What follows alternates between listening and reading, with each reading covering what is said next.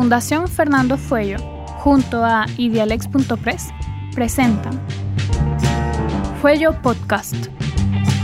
Conduce Carlos Pizarro Wilson, de la Fundación Fuello, Universidad Diego Portales. Invitado, Fabián Elorriaga de Bonis, profesor de la Universidad Adolfo Ibáñez. Episodio 3. Lucro cesante futuro.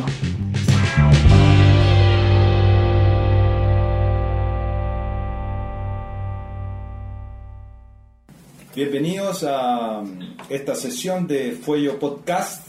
En, esta oportunidad nos acompaña Fabián Elorriaga, profesor de Derecho Civil de la Universidad Adolfo Ibáñez.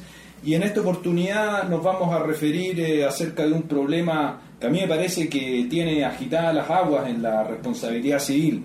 Realismo en la previsibilidad del lucro cesante o sueño de ganancia. Parece que la jurisprudencia de la Corte Suprema nos está eh, impulsando ¿no? a replantearnos la situación actual de la indemnización del, lucro cesante. El problema constante, lo sabemos desde la época de, Alessandri, ¿no? quien eh, martilló esa idea de la certeza, de la eh, condición de la certidumbre absoluta del lucro cesante y que dio lugar a un rechazo, diría yo, pacífico durante décadas de la indemnización del lucro cesante, pero que hoy en día nos estamos inclinando hacia otra posición. Eh, el caso no eh, del CASA 212 fallado en la tercera sala, eh, otro caso además que se plantea la indemnización del lucro cesante futuro por la cuarta sala de manera reciente, nos indican que el lucro cesante futuro se instaló. Me gustaría, mm, Fabián, que mm, tú nos dijeras eh, cuál es tu posición y cuáles son las aristas de este elemento de la certidumbre del lucro cesante futuro hoy en día eh, y cuál crees debería ser eh, la solución a este problema. Bueno, muchas gracias Carlos por la invitación. muchas gracias también a la Fundación Fuello y ojalá podamos decir algunas cosas eh, relevantes, importantes y tal vez inteligentes respecto de la cuestión del lucro cesante. Bueno, como primera cuestión, yo diría que habría que hacer una precisión que normalmente eh, se deja un poquito de lado. ¿En qué sentido? En el sentido de que mm, se suele pensar o asociar el lucro cesante a un perjuicio de carácter futuro porque se piensa en la pérdida de utilidades que experimenta una persona a propósito del incumplimiento contractual o de un hecho ilícito.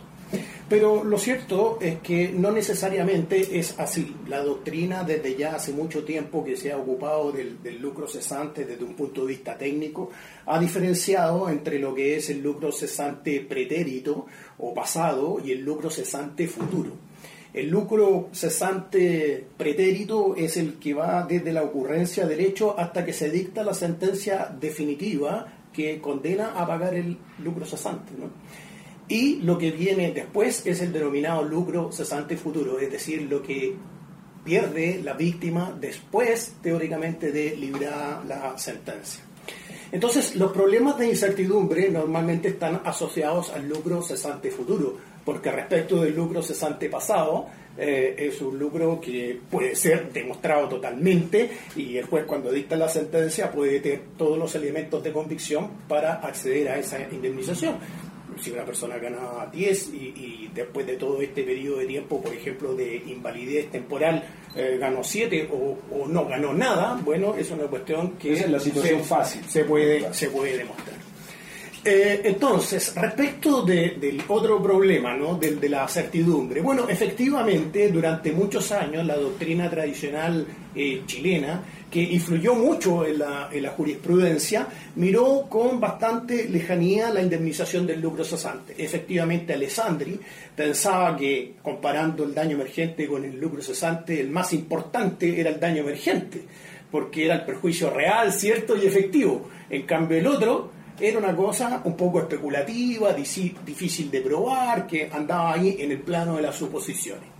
Eh, bueno, Gatica Pacheco, en, su libro este de la indemnización de perjuicios, también tiene una aproximación muy parecida al tema. ¿no? Dice que este, refiriéndose al lucro cesante, es un principio jurídico lleno de incertidumbres e inseguridades. ¿no? Bueno, esta manera de pensar, desde luego, ha sido eh, abandonada desde hace muchísimos años en la doctrina comparada y en la jurisprudencia comparada, donde eh, buena parte de las indemnizaciones, sobre todo por daños físicos o muerte, se construyen a partir del lucro cesante. Eh, nadie piensa que sea una, una partida asociable a un daño incierto. ¿no? desde luego se piensa que es un daño cierto, y en ocasiones mucho más cierto y cuantificable que el propio daño moral. ¿no? Eh, y basta con pensar lo que le puede ocurrir a un profesional que ejerce la profesión de manera libre o a un deportista que es víctima de un ilícito, bueno, de producto lo cual queda incapacitado de trabajar temporalmente o definitivamente, ¿no? No puede generar ingresos. Eh, y entonces eh, vamos a pensar que eso es incierto.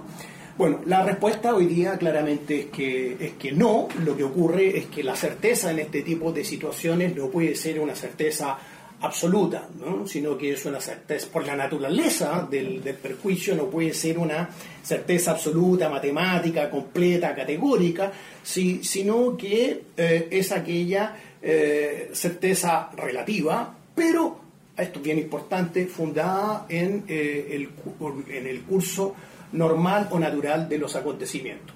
La jurisprudencia del Tribunal Supremo español desde los años 80, incluso antes, bastante reiterativa en señalar que la partida del, lucro, del lucro cesante eh, se inscribe eh, dentro de consideraciones de carácter objetivo y fundada en el curso natural de los acontecimientos.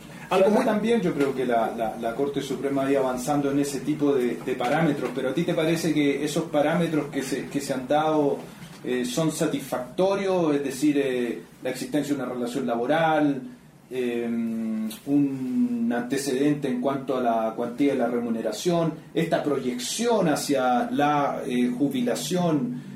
dependiendo si es mujer u hombre, 60, 65 años, el efecto multiplicador, eh, ¿Es suficiente o, para ti no eh, sería... yo, creo, eh, hay que tener presente en primer lugar que efectivamente la jurisprudencia de la Corte Suprema ha avanzado muchísimo en, este, en este punto, pero de tanto en tanto todavía aparecen algunos fallos que plantean los problemas de incertidumbre asociadas a esta partida indemnizatoria. Sin embargo, en la jurisprudencia de la Corte Suprema desde el año 2016, más o menos, en adelante, eh, podemos encontrar una seguidilla de pronunciamientos eh, que vienen confirmando esta idea que estamos planteando. Eh, ahora, yo creo que en esa jurisprudencia sí hay algunas cuestiones meritorias. Primero, destacar la certidumbre de este perjuicio y la ausencia de la necesidad de una certidumbre absoluta. Segundo, que tiene que ser un perjuicio probado, es decir, no basta comprobar el hecho ilícito o el incumplimiento contractual para que de allí se pudiera, en fin, deducir la existencia de un lucro cesante, sino que hay que demostrar con antecedentes objetivos y concretos, ¿verdad?, eh, cómo ha incidido el incumplimiento del contrato o el hecho ilícito en la capacidad de generar, de generar la renta, ¿no? Y en esto especialmente cuando se trata de lesiones físicas, ahí han aparecido cosas importantes como la pericia médica, la pericia contable y además eh, la prueba de presunciones. Eh, por otro lado, también ha aparecido como elemento importante el tiempo a considerar. Eh, el tiempo a considerar cuando se trata de lesiones físicas, bueno, depende de si son temporales o por el contrario si son permanentes o se trata de muerte. ¿no? Cuando se trata de, lesiones temporales, bueno, la determinación del tiempo para los efectos de computar el lucro cesante está determinado por la duración de las secuelas, ¿no? que inhabilitan a la persona para seguir generando la renta. Ahora, cuando se trata eh, de lesiones eh, de carácter permanente o incluso de, de muerte, bueno, ahí hay dos criterios a nivel mundial, pero eh, la jurisprudencia chilena se ha centrado básicamente en uno. El primer criterio es el de la vida eh, productiva que está asociada a la edad de jubilación, ¿no? Eh, y entonces se eh, entiende que hasta esa fecha la persona podría haber generado ingresos y por lo mismo es el periodo que normalmente consideran los fallos. Yo personalmente no he visto ninguno que no tenga en consideración ese, ese horizonte como criterio. ¿no? A propósito de esa, de esa situación me surge una duda que me gustaría saber tu opinión porque a propósito del lucro cesante futuro, en la hipótesis en que mm, el trabajador, no vamos a decir, o la persona que genera eh, eh, rentas o ganancias, eh, fallece, pareciera que está mirado ese problema tanto desde el punto de vista de lo que habría ganado él y entonces que se reclame a título de herederos, ¿no? Por lo que habría ganado el causante, o en cambio se demande, como ha ocurrido algunas veces, a título de víctimas eh, por rebote. ¿A ti te parece que, por, supuesto que a mí me parece que son incompatibles, ¿no? O uno reclama la ganancia que habría obtenido el causante, quien falleció, o en cambio uno reclama aquello que le habría reportado, ¿no? Eh, si siguiera en vida esa persona para la manutención, por ejemplo, en términos de lucro cesante. ¿Hay una disyuntiva ahí, hay que escoger uno u otro, o ambos son posibles eh, según lo demanden las víctimas? Bueno, e, efectivamente el lucro, el lucro cesante lo puede padecer la víctima inicial como las víctimas por repercusión que suelen ser reclamantes también de esta partida indemnizatoria. Eh, cuando se trata de la víctima inicial o la también denominada víctima eh, inmediata, bueno, ahí el problema no, no se suscita, no tiene tanta relevancia. Pero muchas veces lo que ocurre es que la víctima inicial fallece a consecuencia del hecho ilícito. Bueno, entonces el lucro cesante para quién se genera? Se genera para las víctimas por repercusión, que son las personas que dependían económicamente de él. Y desde este punto de vista, el lucro cesante consiste en la pérdida que experimentan las personas que de él dependen, eh, porque ya no tienen los ingresos que tenían, o las ganancias o las utilidades que tenían cuando eh, vivía la persona que los mantenía.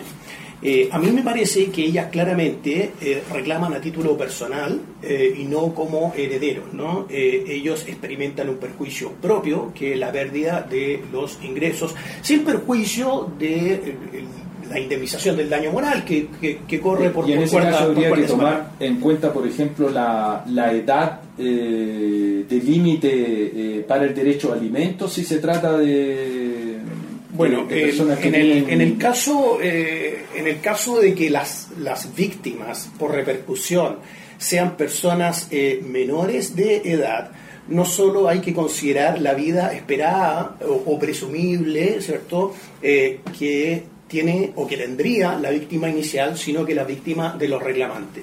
en general, se piensa que para los efectos de computar el lucro cesante de estas personas debe considerarse la edad de los reclamantes. Y eso está asociado, ¿verdad?, hasta la edad límite a la que pueden demandar alimentos de, eh, el causante, del causante ya porque, porque ha fallecido. Eh, en el caso nuestro serían los 28 años después de la, de la reforma introducida hace varios años, varios años atrás. Ahora, teóricamente este problema podría presentarse también cuando los reclamantes son personas muy mayores, ¿no? Por ejemplo, padres que vivían con la víctima inicial y que dependían económicamente de él. Entonces, en este caso, no basta con considerar solo la edad de la víctima inicial, sino que nuevamente hay que considerar la víctima de los reclamantes, porque de lo contrario, eh, ellos tendrían una indemnización muchísimo más allá de sus propias vidas. Entonces, eh, no, no, no es compatible eh, con, un, con una regla de indemnización eh, razonable el pretender que puedan tener una indemnización hasta edades en las que no van a estar vivos. Otro, otro problema que se presenta, o no sé si otro problema, pero me parece que, los fallos que han aceptado la indemnización del, del lucro cesante, recurrentemente cuando ha fallecido ¿no? el, causante, ¿no? La, la, persona que generaba las ganancias, es esta reducción, ¿no? el tema de la cuantía del lucro cesante, porque eso eh, en definitiva se hace un poco al, olfato, ¿no? Eh, eh, bien, vamos a reducir entonces esto en 20%, en 30%, en 40%. ¿A ti te parece que eso acerca en definitiva esta indemnización del lucro cesante en esas hipótesis al daño moral y estamos abriendo una nueva partida indemnizatoria eh, que eh, se basa en la equidad o en la discrecionalidad de los eh, jueces de instancia, porque esa rebaja se realiza constantemente. No podemos darle los 30, los 40 años que le quedan hasta los 65 años de jubilación, entonces le rebajamos en un 30, en un 40%. Pero nadie sabe por qué en un 20, en un A ver, lo, que ocurre en este punto es que las reducciones en materia de lucro cesante son frecuentes eh, en el derecho, el derecho comparado y en la propia jurisprudencia chilena que más detalladamente entra al punto. Ahora, esto tiene una explicación, una explicación de carácter técnico y se justifica por lo siguiente: cuando una persona eh, obtiene ingresos no todos estos ingresos van para los reclamantes, sino que hay una parte relevante de esos ingresos que la consume en su propia mantención. Es decir, una persona que gana, supongamos, un millón de pesos, ¿verdad? No es que traspase todos los ingresos a los dependientes, sino que hay una parte que la consume en su propio mantenimiento. En el derecho comparado esto fluctúa, este descuento fluctúa entre un tercio y hasta un 40%, ¿no? Eh, y por eso, desde el punto de vista técnico, no es raro que se haga el descuento. Eh, ahora, yo creo que el problema que estamos enfrentando ahora con la aceptación del lucro cesante es otro. Eh, nuestro sistema indemnizatorio ha estado construido durante muchísimos años sobre la base de la indemnización del daño moral. Pero ahora, ¿cierto? Donde se accede a la indemnización del lucro cesante, digo ahora en los últimos años, eh, de una forma algo más generosa, ¿verdad? Ocurre que nos estamos aproximando a eh, cantidades ya más relevantes comparadas con las que se da por lucro, eh, por daño moral. Entonces, al sumar las dos cosas, ¿cierto? llegamos a indemnizaciones que eh, pueden parecer eh, muy altas para lo que ha ocurrido tradicionalmente en nuestro medio. Entonces, claro, yo tengo la impresión que buena parte de esas eh, restricciones o de esos descuentos tienen un poco de fundamento en la equidad y para evitar, en definitiva, indemnizaciones que puedan ser abultadas producto de sumarlas con lo que ya se otorga por, otro, por el lado moral. Eh, del daño moral. Entonces probablemente esto va a llevar a replantearse eh, la cuestión en el sentido de si vamos a, encaminarnos a un sistema eh, simplemente donde se suman las dos partidas o por el contrario nos vamos a replantear si vamos a seguir estructurando nuestro sistema indemnizatorio sobre la base del daño moral o vamos a seguir el camino de los descuentos por el daño por lucro cesante. Bien, muchas gracias Fabián por esta esclarecedora, estas esclarecedoras opiniones, ¿no? Que dejan ahí en el ambiente, diría yo, la discusión sobre el lucro cesante futuro y veremos cómo evoluciona la jurisprudencia de la Corte Suprema y también con lo que se escriba por la doctrina. Gracias, Fabián. Muchas gracias a por la invitación.